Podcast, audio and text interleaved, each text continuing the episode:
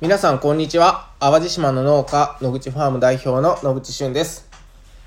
このチャンネルでは農業や野菜作りのリアル、農業経営のこと、野菜たちが教えてくれる人生を生きる上で大切なことについてお話をさせていただきます。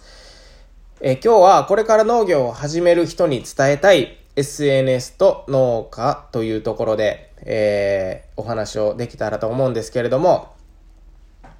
まあこれから農業を始める人にとっては、あの、お客さんとのつながりっていうのはものすごい大切なことになってくると思います。えーまあ時代的には、えーまあ大量生産、大量消費っていうような、あの時代ではなくなってきてるんですね。まあなので、えー農家は育てることに徹しますっていうような時代っていうのはもう終わりが見えてきているというような、えー状況だと思います。で、僕は農業をしながらそういったことはすごい、もう農業を始めた当初からね、えまあそういったことを感じて、まあできる限り、えー直接お客様に届けたりとか、まあ直接ね、野口ファームのことを、まあ、えー伝え、売ってくれるような、えー距離の近い八百屋さんとか飲食店さんをね、えーを中心に、え販売するように心がけています。で、えーその時にすごく大切になってくるのが自分たちを知ってもらう今の状況を伝えるためのツールなんですけれども、それが本当に SNS っていうのが、えーまあ、まあ、どこに、どの会社、どの職業においてもすごく大切だと思うんですけれども、まあ、農業にも、えー漏れなく、えー当てはまるというところで今日はお話をしていきたいと思います。でね、えーまず、その、お客さんとつながるっていうところっていうのは、さっきも伝えたように、えーすごく大切なんです。っていうのは、まず知ってもらわないと、もうないのと一緒なので、えーいくらこれから、まあ、農業を始める、まあもうすでにね、始めてる人が、もうむちゃくちゃ美味しい、えー、いちごが取れましたと。って言っても、まあ、そのイチゴって誰が知ってるんっていう話なんですよね。えー自分たちで食べて美味しいっていうのはもう分かったんですけど、それを買ってもらわないと農業って成り立たないので、まずは知ってもらうっていうところがすごく大切です。で、まず、まずそれを知ってもらい、しかもそれが、えー購入までっていうハードルを超えてね、しかもお客さんの家に届いて、それが本当に美味しいってなって、ようやく、ようやく、そのイチゴが評価され、しかも、その美味しさがお客さんの想像を超えた時に、お客さんは、えーお客さんではなくなり、口コミ隊長の、えー隊員になってくれると。あんな美味しいイチゴ食べたことなかったわ。あんたも食べてみーや、みたいなね。まあそういったことを言ってくれるお客さんっていうのは、もう本当に、えー小さな農家にとっては大切で、えーものすごい、こう、なんやろね、まあファンというか、まあそういった方がたくさんいる農家が強いのかなと思ってます。で、えまあちょっと話それましたけれども、まあ僕はインスタグラムとか Facebook、えーで協力してもらいながら TikTok の動画配信も運営してます。で、農家っていうのはすごく SNS と、まあ相性が良くて、例えば、えー僕たちの強みっていうのは、春夏秋冬四季がある。ね。春はこんな野菜、夏はこんな野菜、秋はこんなことやってるよとか、ね、冬はまあ雪が降りました、霜が降りました、えーこんな風に温度をかけてますとかね。まあそういった春夏秋冬でもうすでに変化がある。で、まあその野菜一つにとっても、まあお米一つにとっても、まあこの時期に種をまき、水をやり、えー数ヶ月かけてここまで大きくなって、それを植え替えてあげて、えーこんな手入れをすることで、えー収穫まで来ましたと。で、それはこんな風に収穫して、こんな機械を使って、梱包しながら、え出荷していきますと。もう野菜一つにとってもストーリーがあるんですよ。まあなので、春夏秋冬の変化、プラス野菜が大きくなる過程とか出荷した後、で、その風景とかね。まあそういったものを掛け合わせるともう無限のネタがあると。なので、まずネタには困りません。で、えー、基本的には自然の中でする職業なので、まあ写真自体もね、え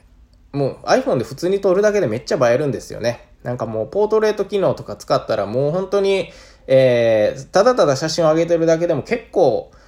いいアカウントになるんじゃないかなと、えー、思ったりします。で、えー、まあ僕が運営している、まあ例えばインスタグラムでしたら、今フォロワーが1万6000人いるんですけれども、えー、いや本当にね、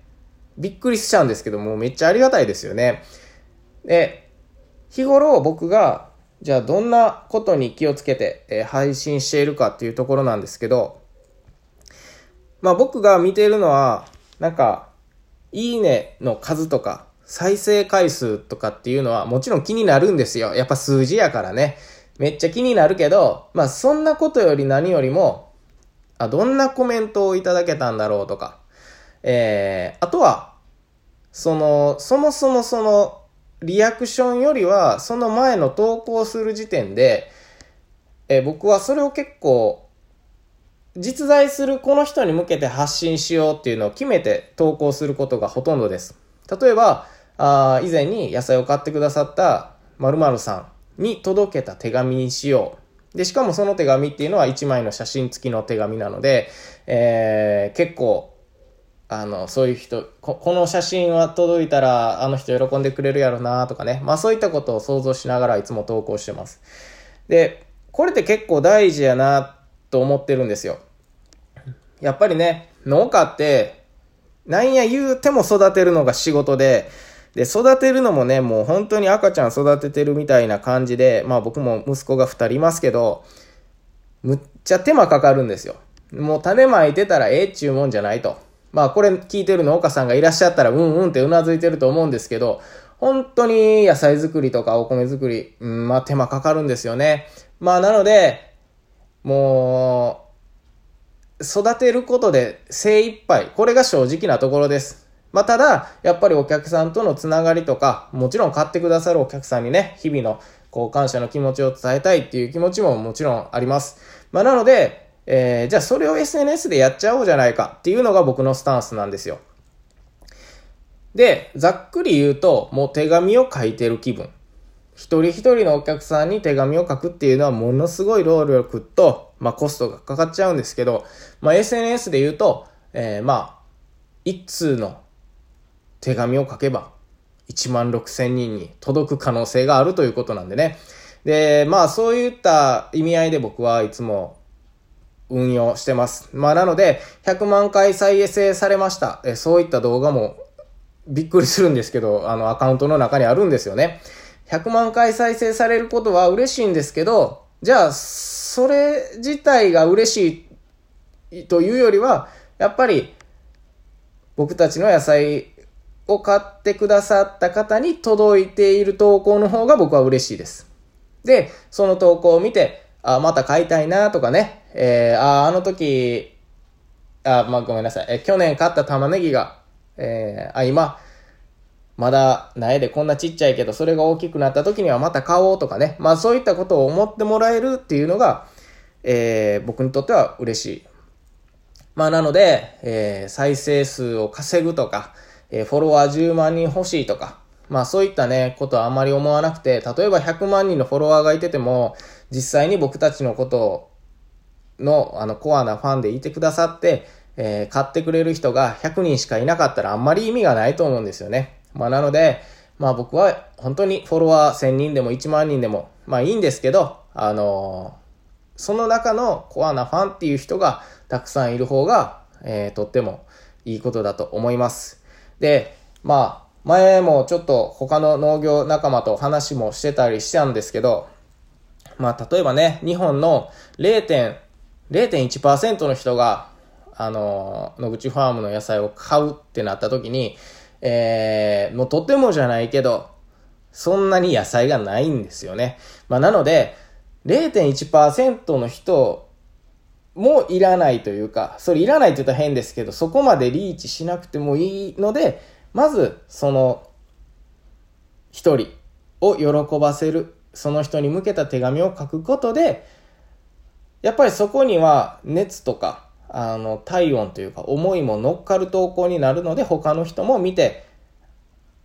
響くというか。まあ僕はそういったことをね、結構、あの、信じてるというより、まあほんまにそうなんやろうなって思いながら投稿してます。まあこれが何か参考になるかどうかはわからないけれども、えー、まあぜひね、えー、ちょっとなんかうまくいかないなとか、えー、どうやってお客さんと繋がっていけばいいんだろうって思ってらっしゃるような、まあ農家さんとかがいれば、参考になれば嬉しいなと思います。ということで今日は農家と SNS ということで、えー、おテーマにね、お話をさせていただきました。ではまた次回お会いしましょう。バイバイ。